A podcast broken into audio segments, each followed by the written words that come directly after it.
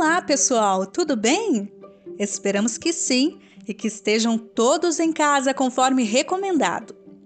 Hoje nós vamos tratar de um assunto muito importante na área da educação. É o PET, que tem assustado de certa forma os educadores e tem gerado muitas dúvidas.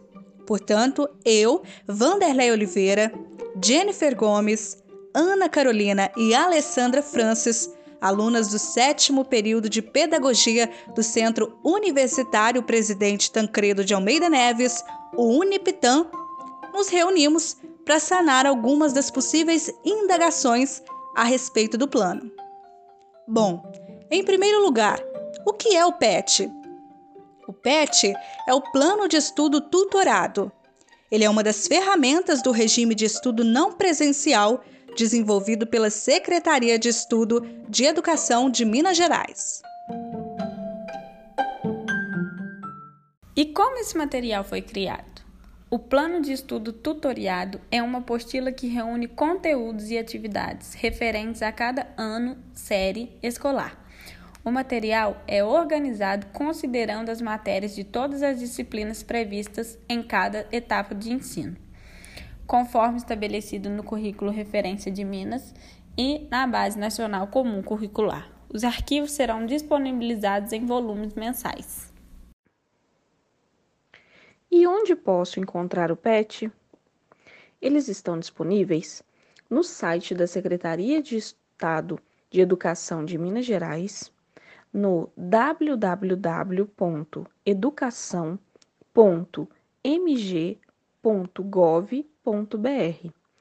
no hot site estudeemcasa.educação.mg.gov.br e no aplicativo Conexão Escola.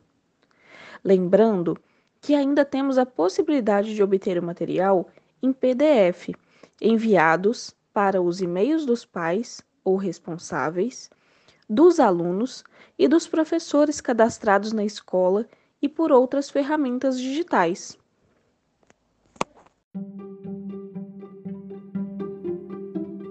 Bom, e no caso da educação especial, como será feita a proposta do PET? Nesse caso, as escolas terão que adaptar atividades em consonância com o Plano de Desenvolvimento Individual, que é o PDI, do estudante com o grau de autonomia para a execução das tarefas. A secretaria fica responsável de encaminhar os PETs por ano de escolaridade, denominada a modalidade especial de ensino e atendimento específico, como sugestão de atividade e um conteúdo facilitador para que cada professor construa o material pertinente à sua turma. Bom, pessoal, é isso. Esperamos ter contribuído e sanado as dúvidas de vocês. Então, mãos à obra e não esqueçam, fiquem em casa e siga todas as medidas protetivas. Abraço e tchau, tchau.